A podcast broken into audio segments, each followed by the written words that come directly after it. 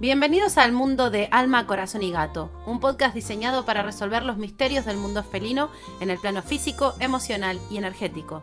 Tu instinto te habla y se comunica con tu gato, y sin embargo, la mente se interpone y no siempre nos deja escuchar.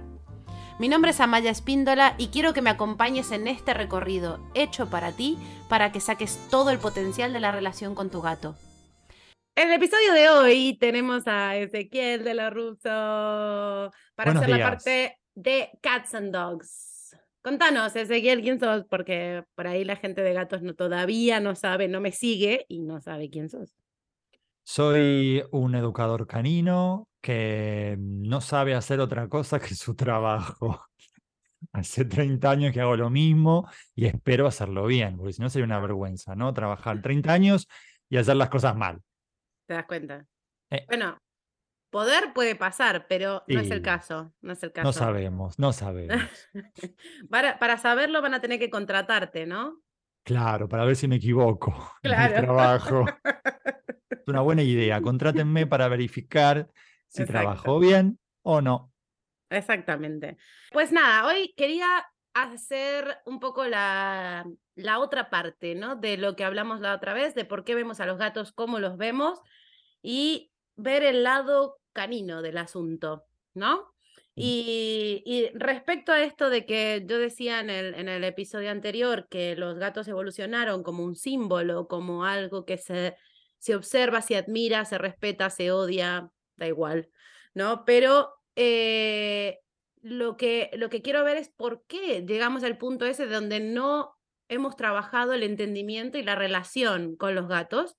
Y vamos a compararlo hoy, de la mano de Ezequiel, em, cómo fue con el perro, cómo fue la evolución del humano con el perro y cómo es la relación hoy así con ellos, ¿no? Y por qué tenemos que aprender un poco de cada uno y sacar las mejores conclusiones para las mejores relaciones. Mm. Así que contanos, ¿cómo evolucionó el perro con el humano primero? La historia con respecto al perro es completamente diferente a la del gato. Hace más o menos unos 40.000 años, el ser humano se encontró con otro animal que, a pesar de lo que podemos observar a simple vista, era muy parecido al ser humano.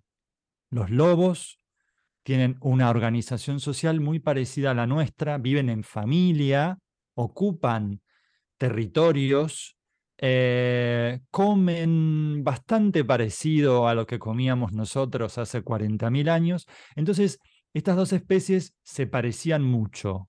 Y en un momento histórico, no se sabe bien por qué, porque no tenemos una máquina del tiempo para ir a ver qué pasó, estas dos especies entendieron que si se juntaban podían mejorar la calidad de vida. Simplemente esto, fue, eh, fue una coevolución. La relación con el perro la podemos resumir en una coevolución de 40.000 años. Por eso, por eso nos gusta tanto mirar, tener, adoptar, criar a un perro. Es algo casi genético, lo tenemos en nuestros genes.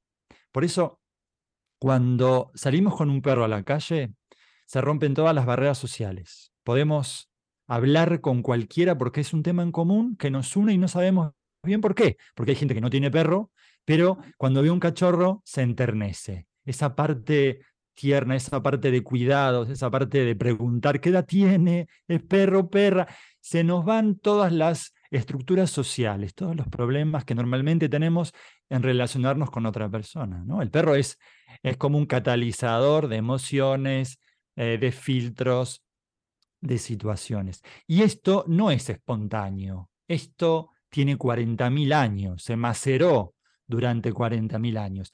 El problema es que ha mutado, esta, esta relación ancestral fue mutando en el tiempo.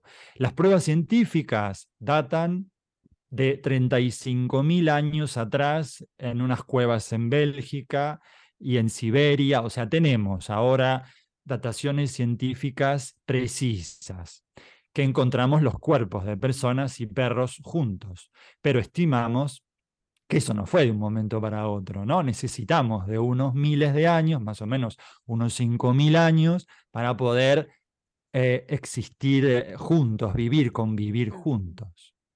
Interesante, porque es verdad que em, hasta, hasta uno puede ligar mejor. O sea, hay, hay- esta excusa de voy a, tengo un perro, ¿no? Y con esto. Mucha gente adopta un perro exclusivamente para ligar. Y después, claro, pasa la magia, ¿no? Esa es la excusa, pero después ligas o no ligues, del perro te enamoras y te cambia la vida. Así que no hay que es. juzgar a nadie, ¿eh? No, más vale, me Eh. parece una idea estupenda. Si eres Claro. tímido, si eres tímido, aquí no, y no, si no. encima lo adoptamos en una perrera y le salvamos la vida y todo eso está fantástico.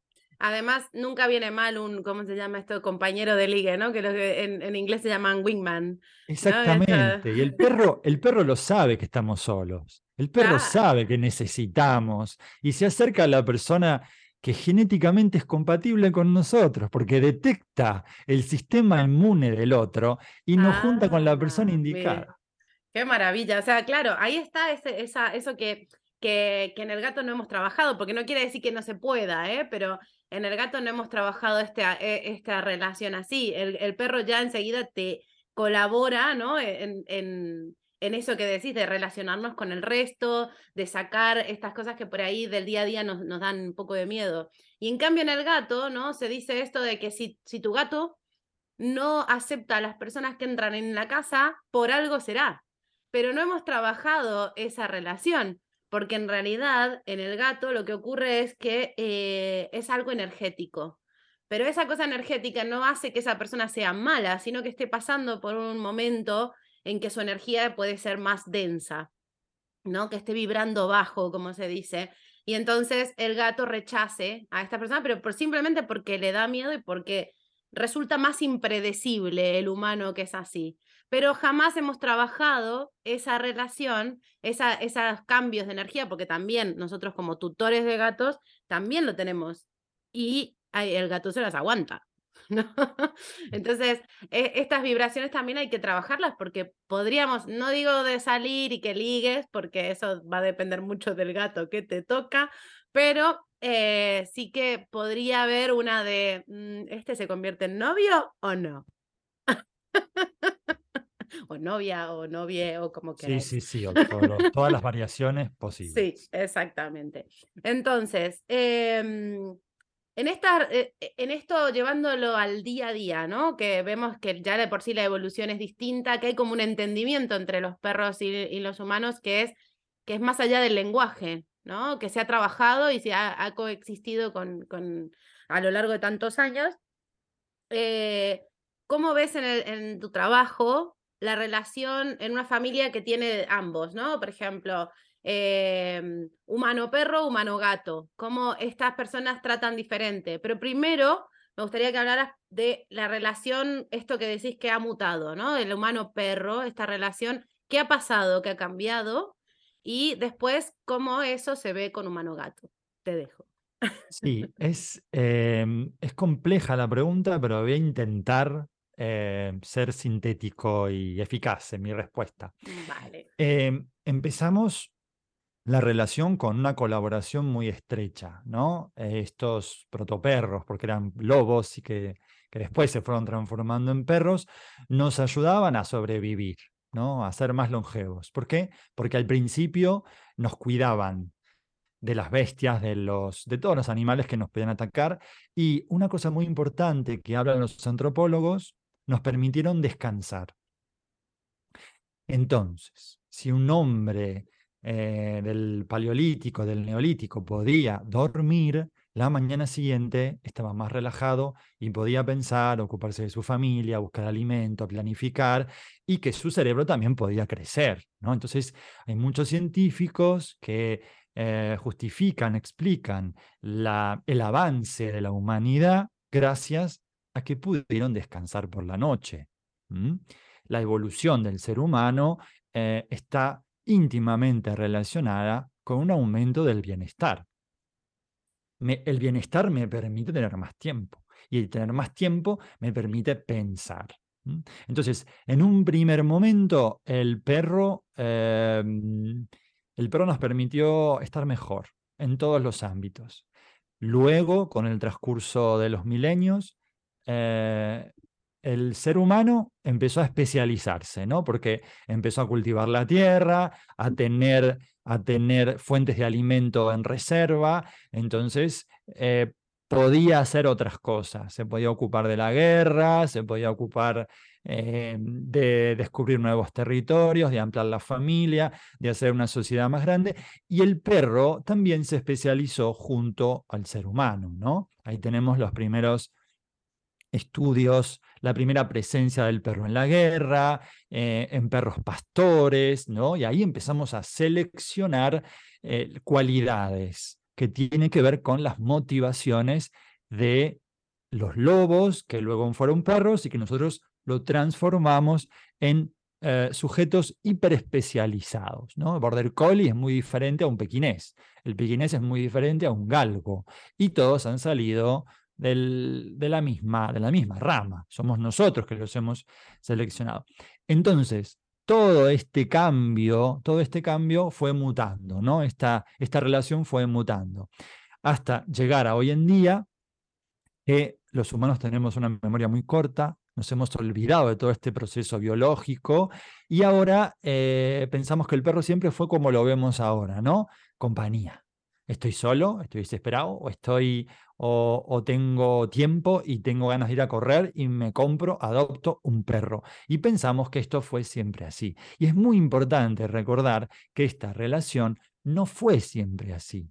La relación que vemos ahora tiene más o menos unos 25 o 30 años. Hace unos 30, 40, 50 años, la relación con el perro era completamente diferente, porque vivíamos más en el campo que en la ciudad. ¿No? La migración de, del ámbito rural al ámbito ciudadano nos modificó absolutamente, sumado la tecnología, ¿no? Muchas veces pensamos que la tecnología es, em, es que nos suma, ¿no? Nos suma potencial, pero en realidad, si lo vemos de otro punto de vista, nos crea necesidad. Hace 50 años no necesitábamos del smartphone, del teléfono, ¿no? Porque nos arreglábamos. Ahora, sin un teléfono inteligente, estamos muertos nos perdemos. No sabemos ir a ningún lado, sin Google Maps, sin una llamada eh, en cualquier momento a cualquier persona, sin la búsqueda de Google. La tecnología crea necesidad y el humano, si lo miramos de otro punto de vista, se hace más pobre y empobrece también las relaciones. Oh, Porque damos lugar a otros ámbitos que el ser humano no está creado para estar sumergido en este mundo tecnológico. Entonces, ahora viene un desafío muy grande, que es qué vamos a inventarnos para no perder del todo la relación con el perro, con el gato y con las personas, ¿no? el metaverso. Crees, que esta necesidad de, mm, que, que, tenemos ahora, porque es verdad, ¿no? Uno antes se animaba a perderse en una ciudad nueva sin saber, sin tener el Google Maps, a dónde ir, los tiempos han cambiado, ¿no? Porque también eh, tenemos un tiempo definido, incluso para, para sacar a pasear a nuestros perros, eh, y, bueno, gato también. Em, y, y de repente esta necesidad también cambia los tiempos y la forma en la que nos relacionamos porque lo hacemos desde el lado de la necesidad. ¿Vos dirías que es desde ahí que ahora nos relacionamos y por eso buscamos estoy solo o quiero salir a correr, quiero cambiar algo en mi vida y entonces tengo un perro o lo que sea? Sí, Precisamente, pero hay una confusión, porque normalmente pensamos que eh, adoptamos un perro o un gato para no estar solos, pero en realidad ese no es el motivo. El motivo es que tenemos que expresar las motivaciones intrínsecas, ¿no? Por ejemplo, las de cuidado hacia otro ser viviente. Y estaría bueno que empecemos a enseñar, que nos enseñen cuál es el verdadero motivo por el cual adopto un perro y un gato. No es porque estoy solo, es porque quiero expresar, quiero ser humano. Y el humano es sinónimo de cuidado hacia el otro y de, y de que me cuiden. ¿No? También esa es la base de la diferencia entre la relación y el perro y el gato. El humano y el perro tienen motivaciones muy parecidas, ¿no? Por ejemplo, dos, de cuidar y ser cuidado. Y el gato, no. Que le cuiden. El gato que le cuiden. Entonces, a los seres humanos nos cuesta un pelín más relacionarnos con un sujeto que es superior, ¿no? Porque él él está centrado en sí mismo, es un solista, es alguien que eh, piensa primero en sí mismo y luego en los demás. Entonces, es un poco, para mucha gente, un extraterrestre, como un ser superior, como una divinidad. Por eso seguramente en la antigüedad se hablaba del gato como una figura divina, ¿no? Porque no lo terminábamos de entender, no se parecía a nosotros. Exactamente, y además la, cuestión con esto de, que sea un ser divino es que en realidad trabaja a nivel energético, o sea, nos cuidan, pero de un nivel que es intangible. Eh, esto de limpiar las energías de la casa, esto que está, bueno, está científicamente comprobado que el ronroneo del gato tiene un poder sobre nuestra salud y todas estas cosas, o sea, que hay un cuidado, pero no es un cuidado que el gato diga, uy, le voy a cuidar ¿no? No, no nace de una motivación, sino que nace de eh, estoy bien o, o, me quiero o quiero endorfinas para mí mismo y de paso, si eso te ayuda, fantástico. Aquí estamos, es una relación más bien interdependiente, ¿no? Donde aprendemos a convivir y aprendemos, pero somos seres, cada uno es lo suyo y cada uno busca el placer como lo consiga, ¿no? Entonces eso es lo que hace, es tan distinta la relación y tenemos que empezar a entender que va a ser así siempre, ¿no? Que no va a cambiar. Sí, y que en algún modo sí es un ser superior, ¿no? que estaría bien que empecemos a reconocerlo, ¿no? Se mueve en otro plano el gato. Sí, en un plano que estaría bien que también conociéramos. No digo que nos desprendamos del terrenal, porque eso es importante también, pero expandirnos hacia lo que el gato nos puede mostrar. Eso nos haría como más evolucionados.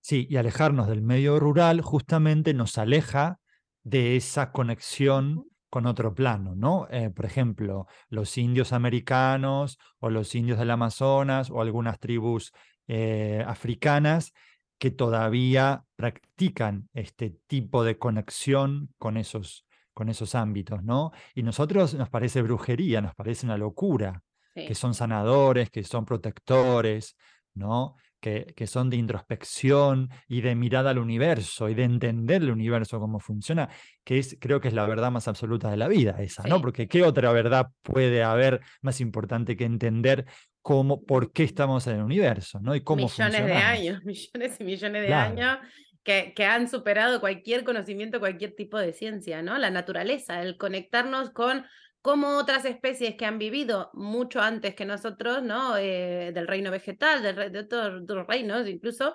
entender que eso ha evolucionado mucho más tiempo que nosotros, que hemos causado mucho más destrucción en este tiempo, eh, y tratar de, aprender, porque a veces es verdad, nosotros podemos ir más allá, pero podríamos sacar muchísimo más provecho si entendiéramos los ciclos estos de la naturaleza. Y nuestros animales son el primer paso. Nuestros compañeros, ¿no? Tanto el perro como el gato de forma distinta nos muestran esa conexión. Y ahí es importante cómo nos relacionamos con ellos. Sí. Y, en una casa, por ejemplo, de estas multiespecies, ¿no? Que de repente eh, me, has, comentado alguna vez que llegas y ves que todo está enfocado en el perro, especialmente a la hora de la nutrición, que eso, eso será otro día que hablaremos de cómo esto se relaciona con la dieta, pero em, que al gato por ahí es como, están todos enfocados en el perro, ¿no? Y de repente el gato está a un costado de, bueno, ya se adaptará, ya está. ¿Cómo lo ves eso? Creo que estamos en una era de poco esfuerzo con respecto a las relaciones, ¿no? Entonces todo lo que nos implique un desgaste viene abandonado porque no, no puedo, no puedo, es muy difícil y, el gato es, está loco, el gato es agresivo, el gato es solitario, el gato fue siempre así, te dicen, ¿no? Cuando los ves que están pidiendo eh, a gritos auxilio. Entonces, estamos en una era eh, que pretendemos no ocuparnos de lo trascendente, de lo complicado, de lo que nos puede hacer crecer. El perro en ese aspecto es mucho más fácil porque puedo hacer cualquier desastre y no se nota. ¿sí? Esto es terrible, pero es una gran verdad. Puedo maltratarlo, puedo alimentarlo mal y se nota, no se nota, el perro sobrevive, es un gran sobreviviente.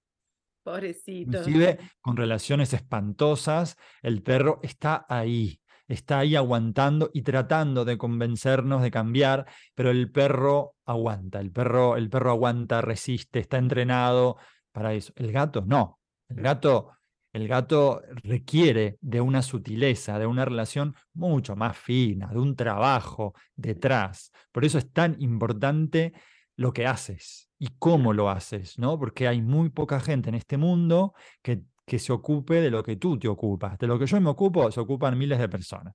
De lo que tú te ocupas, no. Hay muy poquitas personas en el mundo capacitadas para hacer entender a los, a los tutores de gatos cómo es la correcta relación que implica todo, ¿no? Nutrición, comportamiento. Eh, y es muy importante que, que esto se empiece a abrir y se haga conocer, ¿no? algo que me dicen siempre es, cuando empieza la primera consulta, dice, yo sabía que esto no iba a ir con el gato. Te dicen, ¿no? Como me iba a tocar a mí. Tenían, como una voz interna que les decía, esto es tu problema, esto es tu problema. y entonces, al final siempre, eh, de la primera consulta siempre me dicen, yo sabía que esto iba a ir ahí. O sea, como lo asumen resignados, pero claro, eh, en el momento de que hay un problema con el gato, eh, son problemas que además son muy molestos, ¿no? Porque yo no sé si hay un problema en, perros que sea así como tan molesto como, por ejemplo, que no puedas sentarte a comer porque se te sube arriba de la comida, eh, no te deja cocinar, se te mea en la casa. Supongo que también, porque los perros también pueden estar haciendo. Hay, pero son más fáciles de solucionar. Claro son más fáciles por esta similitud con el ser humano. Nos entendemos de forma genética, atávica.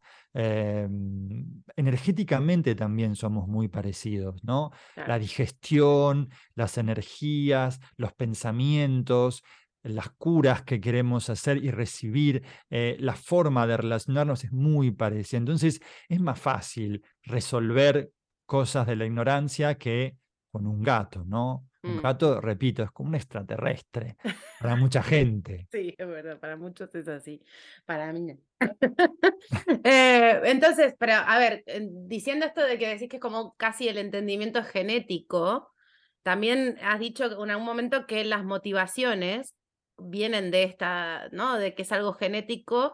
Entonces, de alguna manera, alguna de estas motivaciones que se parecen, que tenemos con el perro y ¿no? que se, son similares, pueden haber aparecido a lo largo de esta evolución?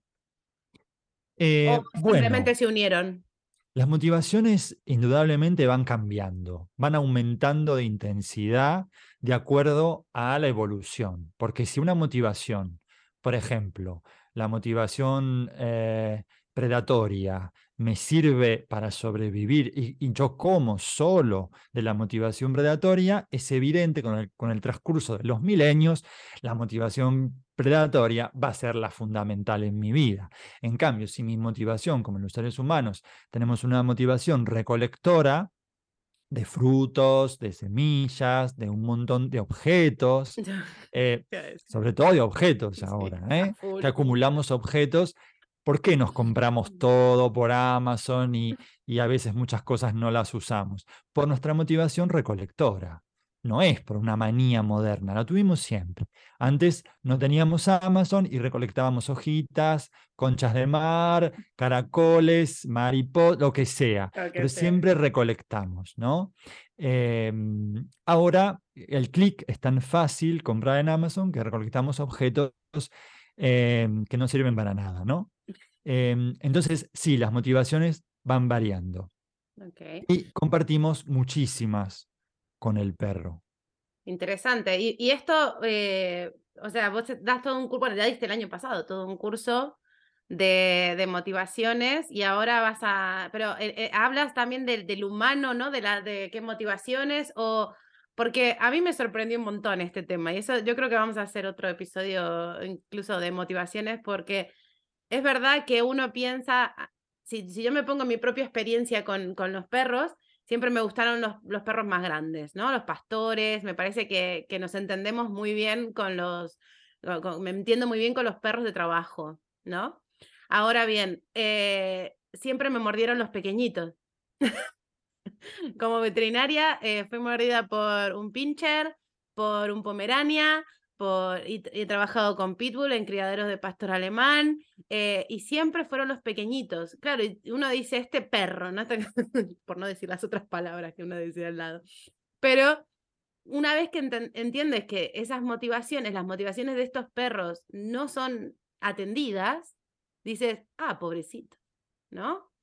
Eh, qué, me puedes comentar de eso, de, esto, de esta visión que tenemos muchos, ¿eh? No sé solo yo, perro cartera.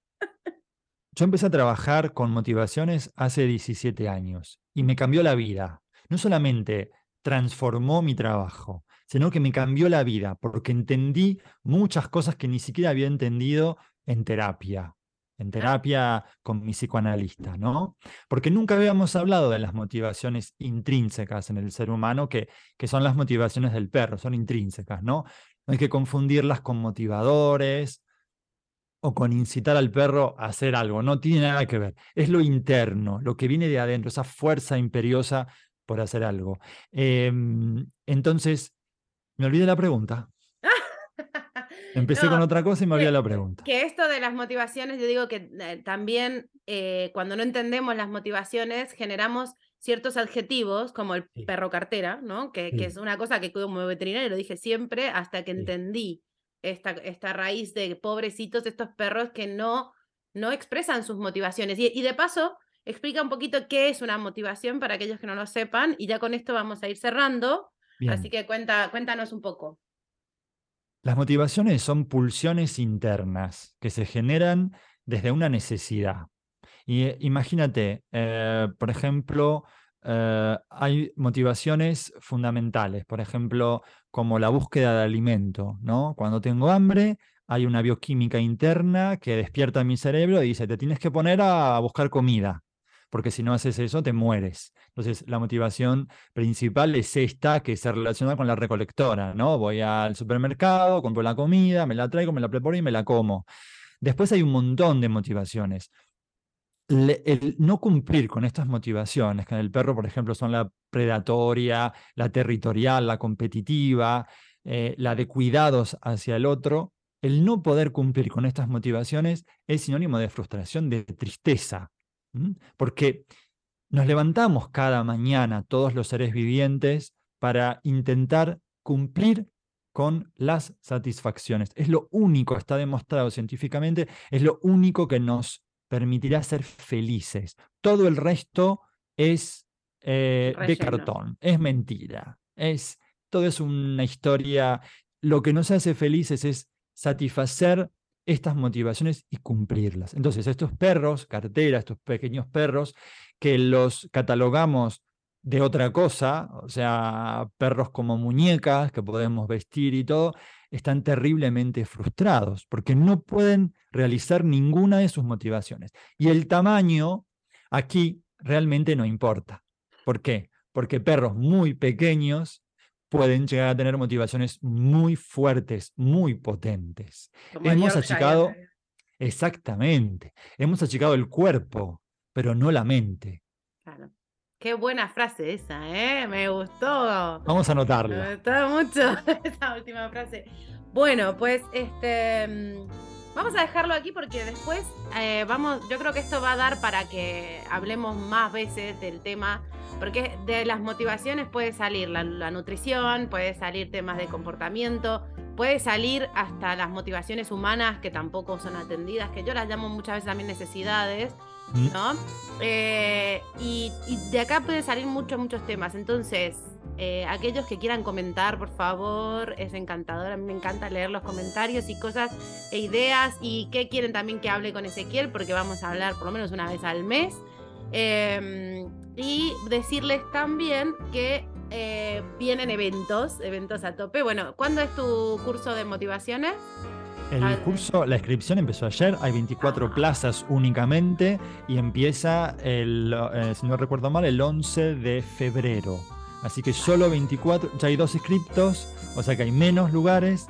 Eh, tienen que ir a la página del método zentai.com, que seguramente aquí abajo quizás lo pongamos, el link, y se inscriben directamente. Son eh, tres encuentros de dos horas cada uno, es una formación intensiva sobre motivaciones específicamente para educadores caninos.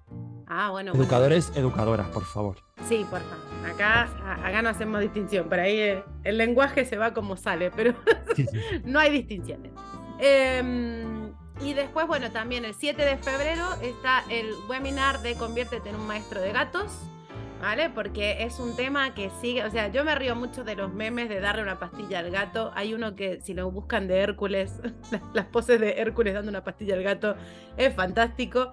Pero eh, hay formas, hay prácticas y hay cosas que también se relacionan con la confianza que tenemos que generar en la relación con nuestro gato. Y esos son los puntos que vamos a hablar. Entonces es una serie de webinars que van a ser eh, el primero relacionado con las técnicas que tenemos que aprender en casa, luego es el veterinario y luego son estos pequeños tips como primeros auxilios se llaman, pero bueno, la verdad que es bastante limitado lo que podemos hacer como primeros auxilios en gatos, pero hablaremos un poco de eso, qué podemos hacer en casa si se pelean, si se lastiman, si lo que sea. ¿Sí? Entonces, em, no se los pierdan porque se van a repetir solamente dos veces al año y luego los voy a tener una semana para verlos y se acabó y los, si no se tienen que volver a inscribir. Esto va a ser así, porque si no dicen, ay, lo voy a ver después, lo hago luego y no pasa nunca. Entonces, pero es gratis, la inscripción se hace en mi web, en Maestro, en eventos Maestro de Gatos, ¿vale? Así que nada, los dejamos aquí para hasta la próxima, que será en un par de semanas. Y, eh, y estamos en contacto, ¿vale? Muchísimas gracias por escucharnos y nos vemos. Adiós. Nos vemos la próxima. Gracias, desde.